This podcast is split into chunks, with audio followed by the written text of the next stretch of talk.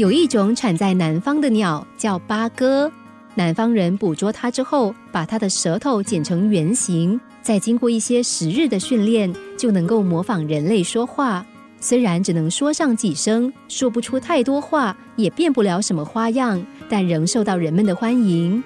因为捕捉不易，加上训练困难，八哥的身价不凡，大家都以拥有一只八哥为傲。每天下午，拥有八哥的主人都会把它带到树荫下，一群人就围着鸟笼逗它开口说话。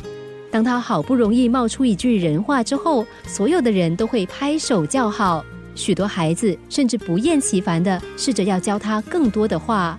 八哥每天受到那么多人的恭维，尾巴总是翘得高高的，好不威风。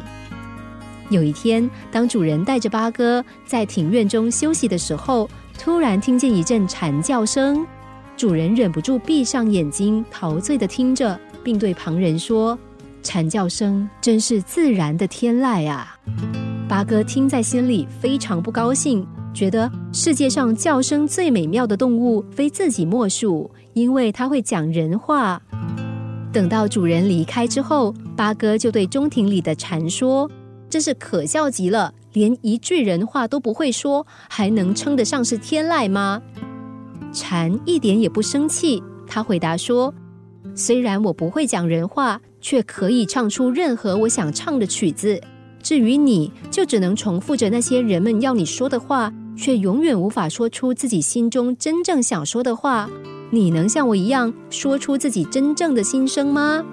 八哥听了，忍不住低下头，为自己之前骄傲的态度感到羞愧。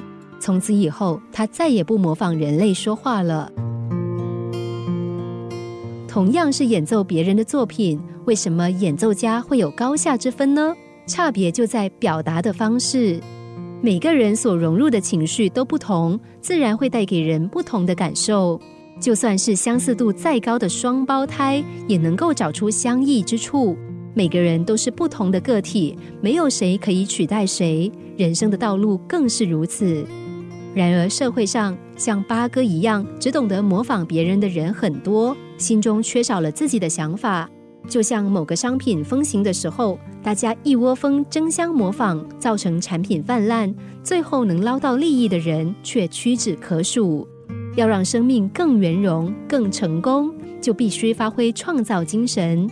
停止当个文抄工，更不要成为一个失声者，找出自己的风格，不要再当个傀儡娃娃。该说就说，该做就做，勇敢当自己。